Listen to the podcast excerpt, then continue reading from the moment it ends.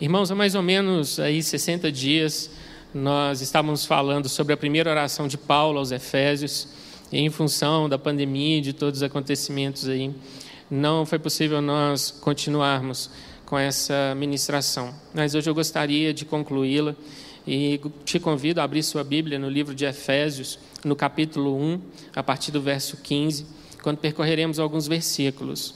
Já falamos a respeito da fé e também do amor, dois pilares, dois pilares estruturais de toda a igreja, não só da igreja de Éfeso, mas também da igreja de Tessalônica, outras mais mencionadas no Novo Testamento. E hoje nós vamos falar a respeito de outras bênçãos que o Senhor Jesus nos deu, porque ele morreu e ressuscitou. No capítulo 1 de Efésios, verso 15, o Senhor diz: Por isso também eu, tendo ouvido a fé que há entre vós, no Senhor Jesus e o amor para com todos os santos, não cesso de dar graças por vós, fazendo menção de vós nas minhas orações, para que o Deus de nosso Senhor Jesus Cristo, o Pai da glória, vos conceda espírito de sabedoria e de revelação no pleno conhecimento dele. Paulo começa agradecendo ao Senhor pela graça, pelo amor, pela fé dos irmãos, e logo em seguida ele fala da sabedoria, pedindo ao Senhor para que os irmãos sejam cheios de espírito de sabedoria. E queridos, como nós precisamos da sabedoria do Senhor nesses dias. E muitas vezes nós confundimos, não entendemos de fato o que é a sabedoria de Deus, porque o mundo chama muitas coisas de sabedoria. Por exemplo, nós ouvimos falar que uma pessoa cheia de conhecimento é sábia. Não. Nós podemos fazer cursos, podemos ter diplomas, podemos ler muitos livros, sermos verdadeiros autodidatas e ainda assim não termos a sabedoria de Deus. Tudo isso é apenas conhecimento.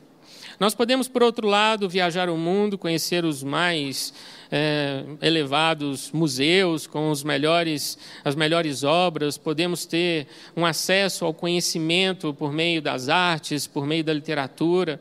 E tudo isso é, acaba sendo uma cultura que a gente acumula durante a vida. E muitas pessoas são cultas justamente porque tiveram oportunidade de ter acesso a muitas dessas coisas, produzidas justamente pelo conhecimento humano. Mas isso também não é sabedoria. Outros também confundem a sabedoria com a experiência de vida. Aqueles fatos, aquelas experiências que vamos acumulando no decorrer da vida, os nossos erros, a gente aprende com eles e aprendemos então que ir por, ele, por aquele caminho não é bom e muitos confundem chamando isso também de sabedoria. Sabedoria não é nem conhecimento, não é cultura e também não é experiência de vida.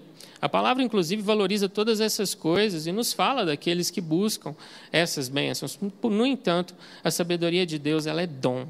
É a capacidade de ver as coisas, de ver pessoas, eventos, fatos, circunstâncias, como Deus vê. É a capacidade que nós temos de dizer sim e de dizer não.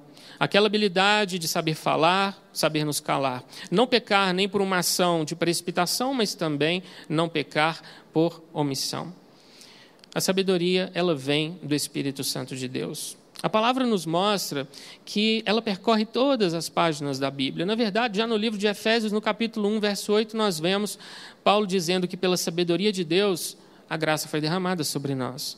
O Senhor planejou a nossa salvação desde a eternidade passada.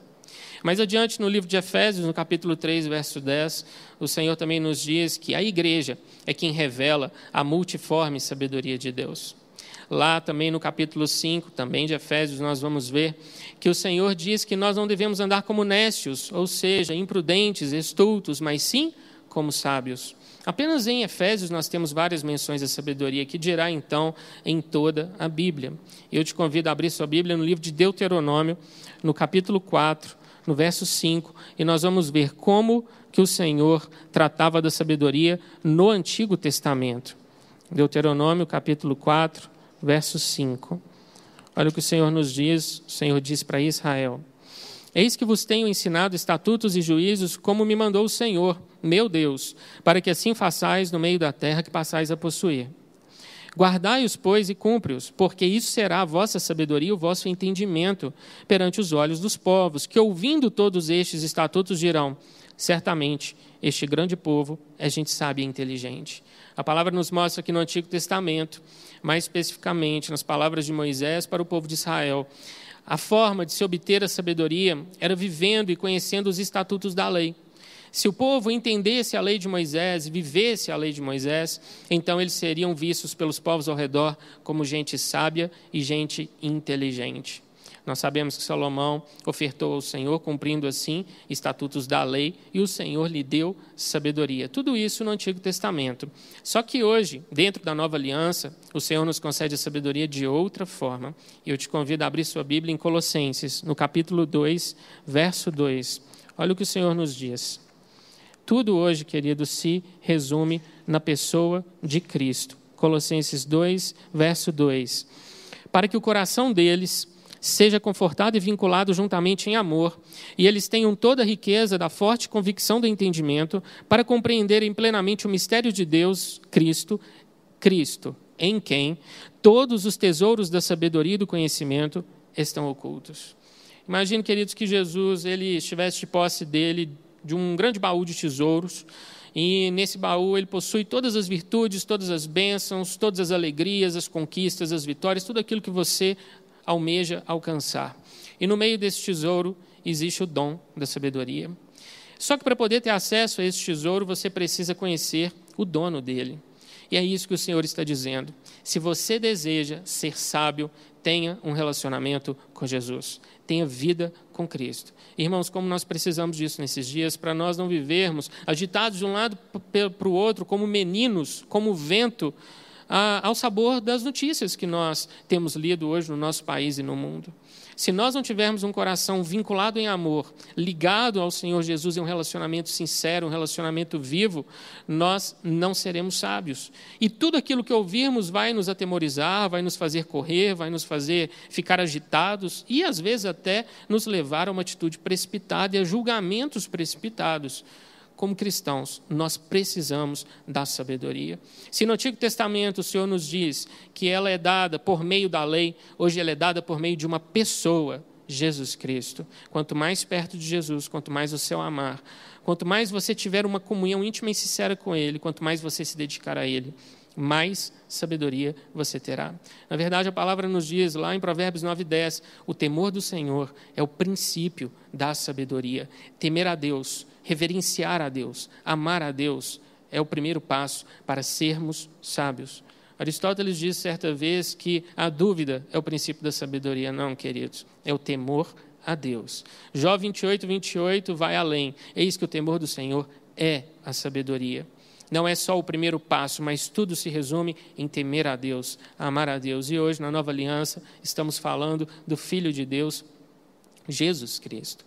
Vamos nos lembrar, queridos, que as virtudes do Senhor elas não são apenas teóricas. Elas são belas, sim, na teoria, na teologia, mas elas são todas práticas. A palavra nos diz em Provérbios 1:32 que a sabedoria, ela nos livra do medo. Aos nécios, a sua impressão de bem-estar os leva à perdição, mas o que me der ouvidos habitará seguro, tranquilo e sem temor do mal.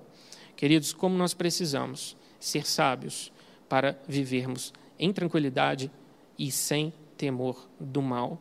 Se nós temos a sabedoria de Deus em nós, vamos ter a habilidade de olhar para as circunstâncias, os eventos que nos cercam e não temer a má notícia, não nos decepcionar tão profundamente, não olhar e achar que aquilo que ouvimos é determinação para as nossas vidas. Não, queridos. A palavra última é de Deus. Ele é que tem toda a autoridade sobre nossas vidas. E como nós precisamos dessa segurança que nos livra do medo, da ansiedade, da angústia e do temor das circunstâncias. A sabedoria é assim, ela faz isso por nós. Ela nos faz, ela nos dá a capacidade de olhar para as coisas como de fato elas são, tendo o tamanho que de fato elas têm. Também em Provérbios 4, o Senhor nos diz que a sabedoria ela é capaz de fazer por nós aquilo que o dinheiro não faz, o sobrenome não faz, a beleza não faz e o status social também não faz. Estima e ela te exaltará. Se a honrares, ela te honrará e te exaltará. Dará, dará à tua cabeça um diadema de graça e uma coroa de glória te entregará. Se nós estimarmos a sabedoria, se nós honrarmos a sabedoria, ela nos exaltará colocando uma coroa em nossa cabeça. Querido, o que, que isso significa? Um dia o dinheiro pode passar, a beleza pode passar, os contatos, a carreira, o vigor por trabalho pode passar, mas aquele que for sábio permanecerá. E a palavra nos fala várias vezes no livro de Provérbios que a sabedoria do Senhor, ela é um sinal de distinção em nossas vidas. Nós não precisamos correr atrás de outras coisas como, como tendo acesso à sabedoria do Senhor, sabendo que ela faz por nós aquilo que recurso nenhum nesse mundo é capaz de fazer. Mais adiante, nós lemos em Eclesiastes 7,10 o Senhor dizendo: Jamais digas, porque foram os dias passados melhores do que estes, pois não é sábio perguntar assim. Não é sábio nós olharmos para o nosso passado nem com uma percepção de exaltação e nem também negando o nosso passado. O Senhor nos diz para termos um olhar equilibrado sobre os anos que nós já vivemos, porque muitos, infelizmente, olham para trás e dizem: um dia eu fui mais feliz, um dia eu tive mais, um dia eu conseguia isso ou aquilo. E ao fazer isso, ao falar dessa forma, nós estamos dizendo que o Senhor não é capaz de fazer de novo. Isso é murmuração, isso não é sábio. Por isso, queridos, não podemos deixar que o nosso passado domine o nosso presente e determine o nosso futuro. Os marcos foram estabelecidos, chegamos até aqui porque temos uma história de vida, mas ela não pode, de forma alguma, nos prender e nos tornar cativos, sendo que tem bênçãos e coisas muito grandes a serem vividas pela frente. A palavra também nos conta, queridos, que há uma forma de nós obtermos a sabedoria e ela é muito prática e muito fácil. Tiago capítulo 1, verso 5. Se porém algum de vós necessita de sabedoria, peça a Deus, que a todos dá liberalmente, nada lhes impropera e ser-lhe-á concedida. Peça-a, porém, com fé, em nada duvidando.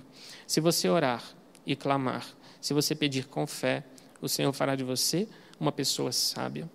Isso, queridos, está acessível a nós hoje. E Paulo ora há dois milênios atrás, falando: Senhor, derrama esse espírito de sabedoria sobre os meus irmãos da igreja de Éfeso.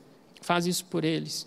E, querido, essa é uma oração válida para as nossas vidas hoje como precisamos ser sábios. Só que o Senhor não para por aí.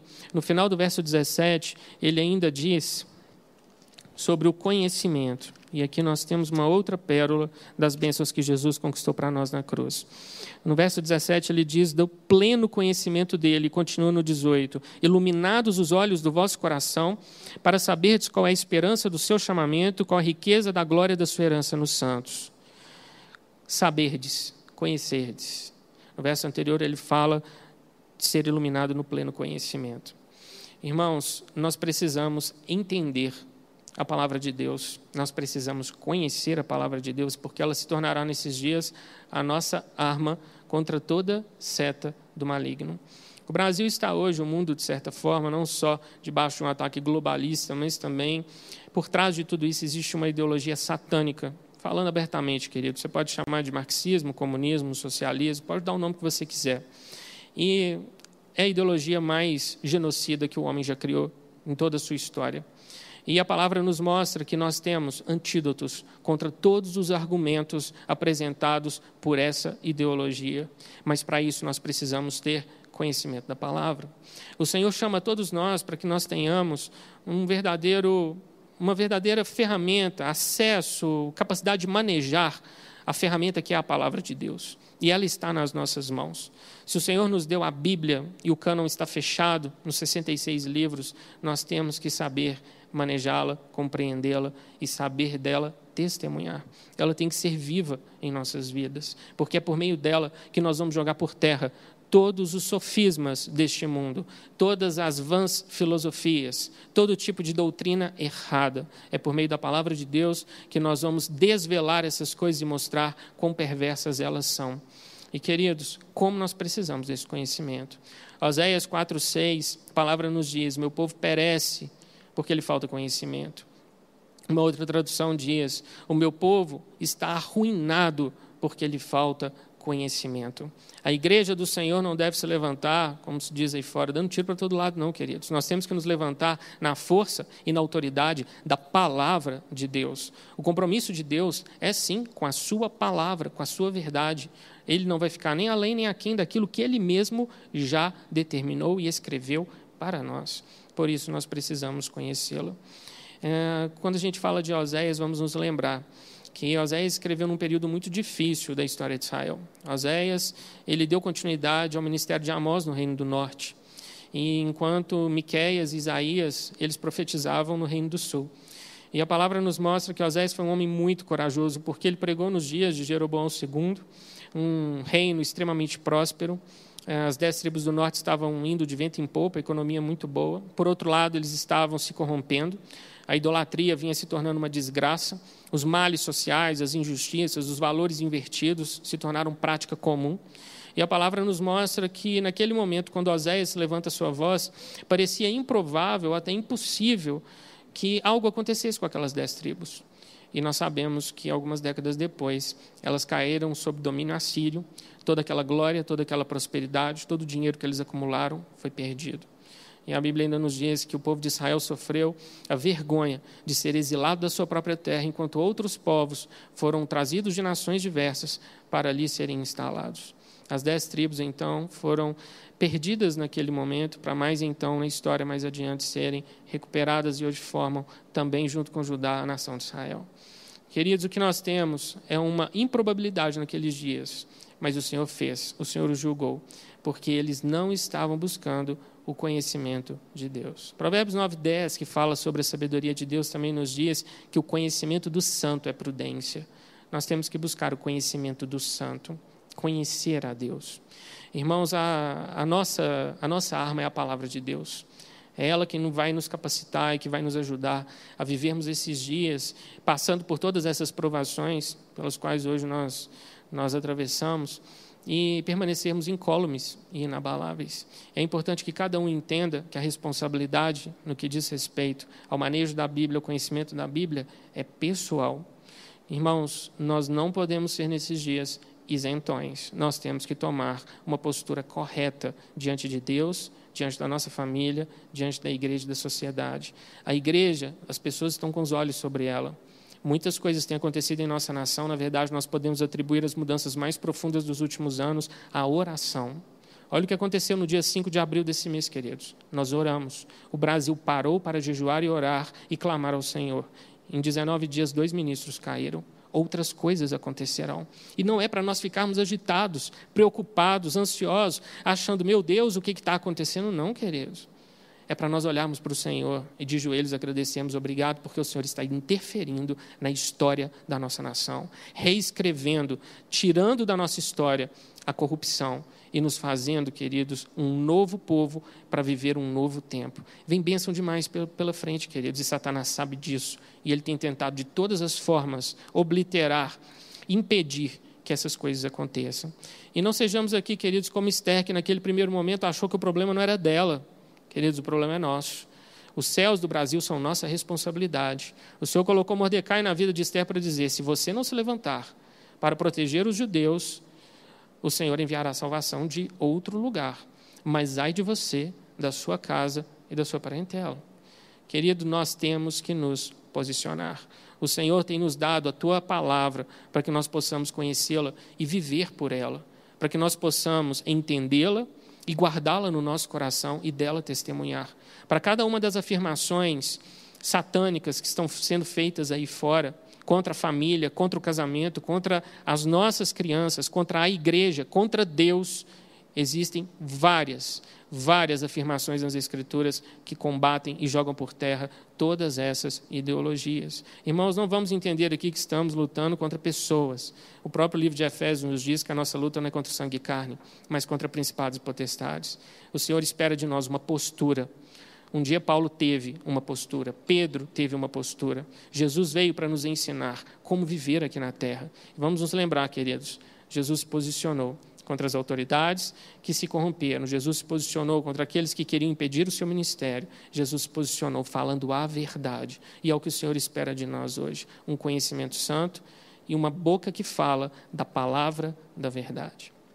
A partir do versículo 19, o Senhor nos dá um verdadeiro tesouro de revelação, porque nós temos um resumo de tudo aquilo que o Novo Testamento nos traz sobre a ressurreição e a entronização de Jesus Cristo.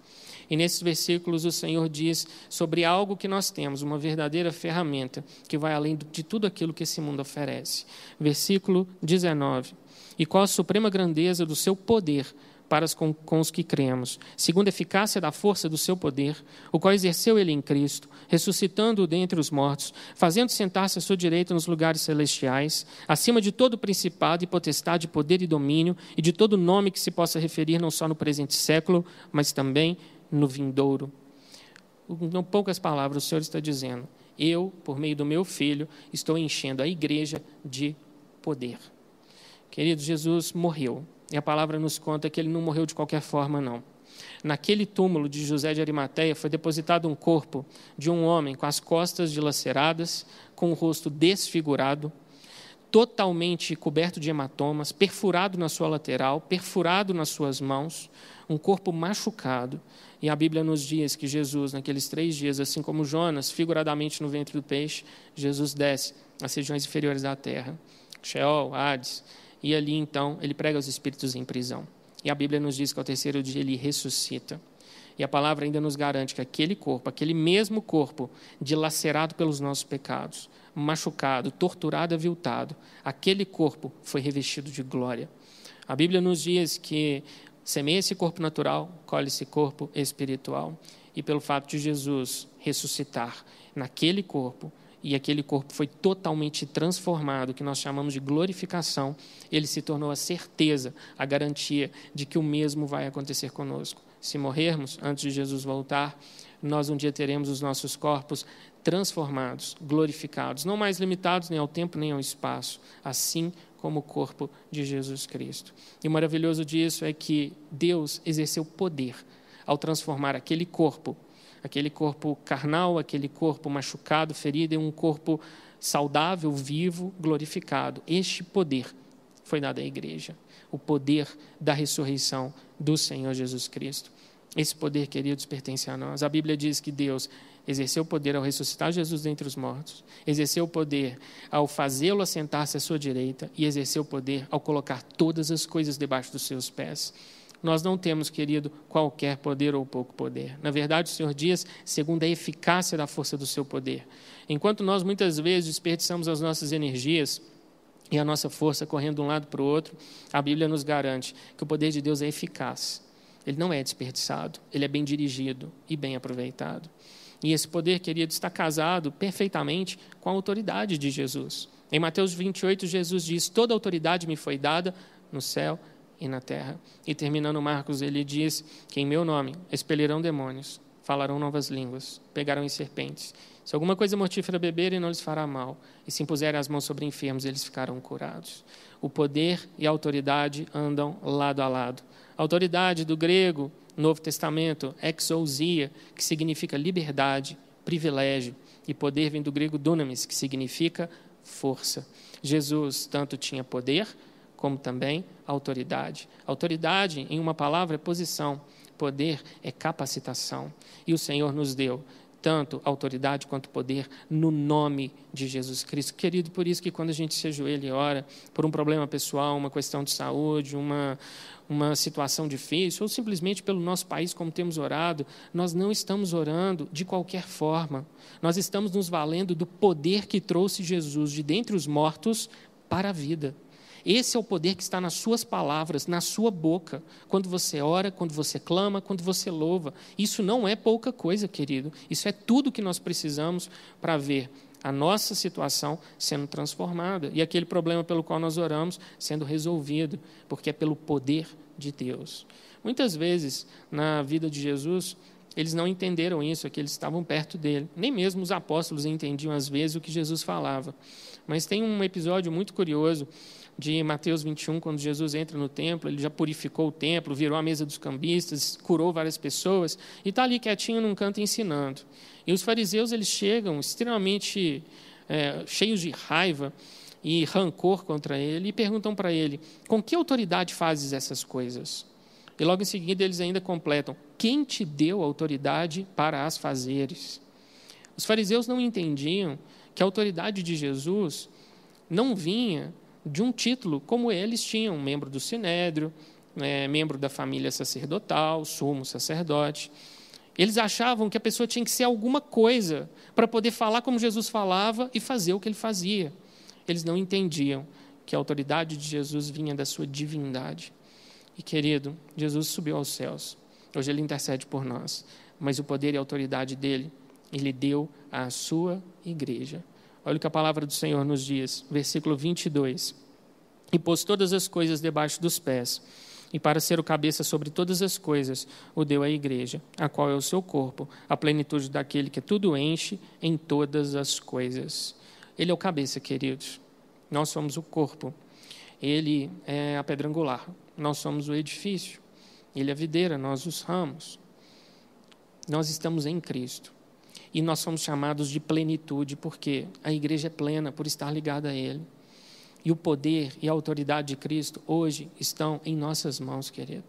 Por isso que quando nós oramos, quando nós falamos, testemunhamos, nós não estamos falando de nós mesmos, nós não estamos testemunhando ou pregando com a nossa autoridade humana ou com a força do nosso braço. Nós estamos indo no nome do Senhor. Deus nos chamou de embaixadores aqui na terra. Nós representamos o seu reino. Por, e por representá-lo, nós temos toda a capacitação que nos era necessária. Tudo isso, querido, nos foi dado. E o Senhor ainda diz que esse corpo é a plenitude. Isso significa que lá atrás, um dia o Senhor encheu o templo com a glória dele. Hoje, querido, ele enche a igreja com o poder dele. Nada nos falta. Eu gostaria, querido, que você entendesse isso de todo o seu coração. Se você tem ficado assustado, se você tem ficado preocupado com aquilo que lê e ouve, comece a meditar nas Escrituras e a ver que tudo aquilo que nós precisamos para mudar a realidade que nos cerca e para fazer da igreja uma igreja forte, o Senhor já nos deu, porque Ele morreu pela igreja, Ele deu a vida pela igreja. Na verdade, esse é o tema de toda a carta de Efésios do capítulo 1 até o capítulo 6, o Senhor está tratando de um corpo, onde ele uniu judeus e gentios, e esse corpo foi capacitado pelo sangue do Cordeiro. Você, você e eu somos plenos em Jesus. Por isso, querido, nada nos falta. Vamos tomar consciência disso, vamos entender isso. Vamos caminhar com o Senhor sabendo que todas essas bênçãos, elas custaram muito caro. E o Senhor nos deu todas elas, nada nos falta. Em 2 Pedro, capítulo 1, verso 3, o Senhor diz: "Pelo seu divino poder nos têm sido doadas todas as coisas que nos conduzem à vida e à piedade, pelo seu divino poder, pelo Teios Dunamis, identificado por Paulo em várias cartas como o poder da ressurreição. Por este poder, todas as coisas nos foram dadas. Irmãos, ninguém falou que a luta nesses dias seria fácil. Nós não temos essa garantia nas Escrituras e por meio de nenhum profeta que tenha falado em nome do Senhor. Na verdade, a Bíblia diz que os dias são maus, mas não é para nós perdermos a esperança e acharmos que não existe solução. Pelo contrário, nós estamos caminhando, querido, rumo a um novo tempo, rumo a um novo Brasil e rumo ao encontro com o Senhor Jesus nos ares. Esse é o encontro pelo qual nós devemos viver. A certeza de que estaremos com Ele deve nos guiar em nossas ações, em nossas decisões e no exercício da sabedoria, do conhecimento e do poder de Deus. Entenda, você é capacitado, altamente capacitado pelo Senhor. Nada te falta. Amém? Vamos orar. Senhor, nosso Deus e nosso Pai. Nós te agradecemos porque tudo aquilo que nós precisávamos, o Senhor já nos deu. Seja o poder, seja a sabedoria, seja o conhecimento. Todas as coisas, Deus, o Senhor já nos entregou. Somos verdadeiramente abençoados pelo Senhor. Temos em nossas mãos um grande tesouro. Senhor, ensina-nos a ter consciência de tudo isso que o Senhor nos legou. A morte de Jesus na cruz, ela vai muito além da conversão, da salvação, do perdão dos nossos pecados e da garantia da vida eterna. Ela perpassa por todas as áreas da nossa vida. E hoje, Deus, nós entendemos como igreja que somos capacitados. Nós, como igreja, devemos revelar a sabedoria, o conhecimento e o poder do Senhor. Não existe, Senhor, nada no mundo que seja maior do que tudo isso, todos esses dons, todas essas bênçãos e ferramentas que o Senhor já nos deu. Na verdade, Senhor, nós temos simplesmente que entender que tudo isso já nos pertence. Na segunda oração que Paulo faz nessa carta, ele não ora falando para os irmãos para que eles recebam poder. Ele ora dizendo para que eles tenham consciência do poder que em nós opera. Deus, te agradecemos, porque tudo nos foi dado. Ensina-nos, Senhor, a termos posição nesses dias. Ensina-nos, Deus, a termos um testemunho coerente, a termos uma fala que edifica. Ensina-nos, Deus, a sermos aquela palavra abençoada para o cansado, para o abatido, para o aflito. Ensina-nos, Deus, a evangelizar, a falar do teu amor. Ensina-nos, Senhor Deus, os mais profundos segredos das Escrituras, é aquilo que à nossa primeira vista não está perceptível, não é visto, mas que nós possamos, a nossa busca pessoal, entender, compreender e viver de todos esses tesouros, de todas essas pérolas do saber, do conhecimento, da grandeza do Senhor.